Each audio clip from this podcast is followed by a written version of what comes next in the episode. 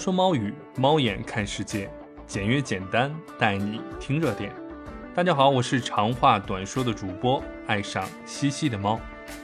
今天是日本宣布无条件投降七十七周年，一个值得亿万中国人民永远铭记的日子。一九四五年八月十五日，日本宣布无条件投降。同样的今天，也有一条热搜引起了老猫的注意。就是随着长期累积的人口负增长势能进一步释放，我国总人口增速明显放缓，今年或许将进入负增长阶段。其实，关于人口负增长，在十多年前，不同的机构和学者早就预测了这一结果。只不过这一次真的听到官方说了这样的话，还是不禁感叹中国近代的飞速发展。那什么是人口的负增长呢？其实简单的说啊，就是新增的人口少于死亡的人口。那为什么说专家早就预测了咱们的人口会负增长呢？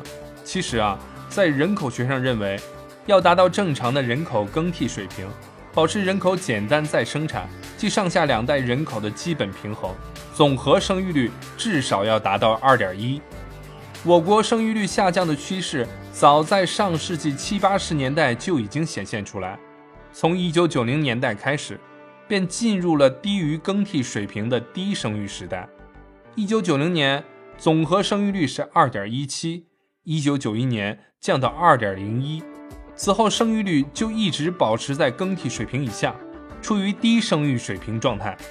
也就是说，我国已经在低生育水平的状态下持续运行了近三十年，人口负增长。不过是长期维持低生育率的必然结果，只是我们人口的负增长的确比想象中来得更快，很可能今年它就到来了。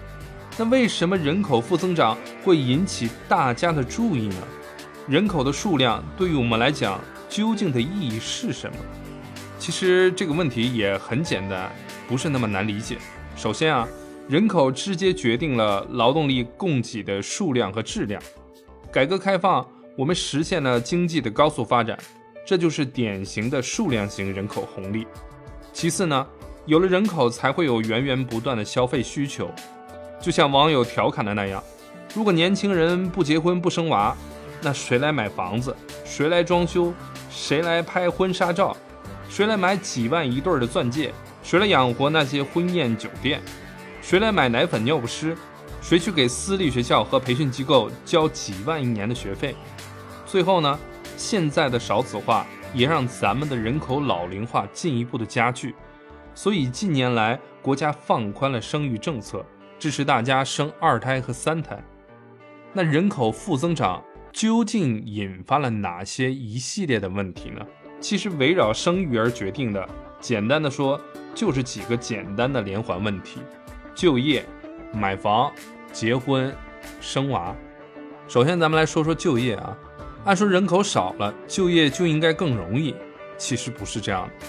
今年四五月份，十六到二十四岁人口调查失业率分别为百分之十八点二和百分之十八点四，六月份已经飙升至十九点三，这意味着每五个青年人中就可能有一个处于失业状态。所以现在的就业形势这么严峻。再加上反反复复的疫情，很多人连就业问题都无法解决，更别提攒钱买房了。然后我们再来看一看结婚的数据啊，二零二一年我国结婚登记数据为七百六十三点六万对儿，我国结婚登记数据再次跌破八百万对儿的大关。有媒体梳理历史数据指出，二零二一年也创下了一九八六年以来的新低，结婚的人少了。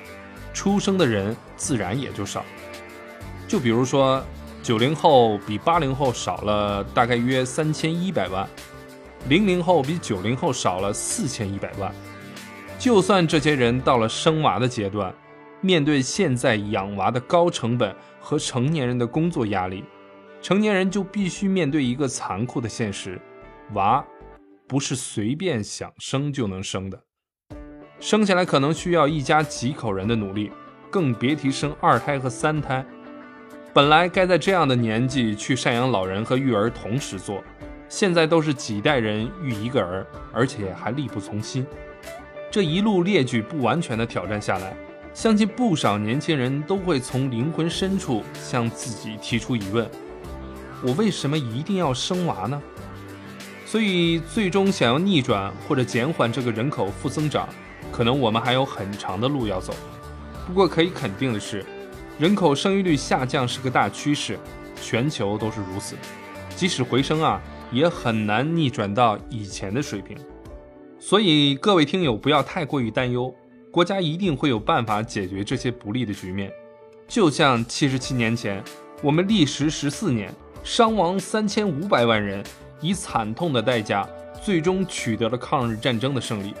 日本宣布了无条件的投降。今天的中国不仅是我们的中国，更是世界的中国。历史的那些记忆激励着我们的民族，可以不畏艰难的前进。愿山河无恙，祖国安康；日月无恙，人间皆安。好了，今天的热点我们就说到这里。欢迎大家在评论区留言。并关注订阅我的节目，我是长话短说的主播，爱上西西的猫，我们下期再见。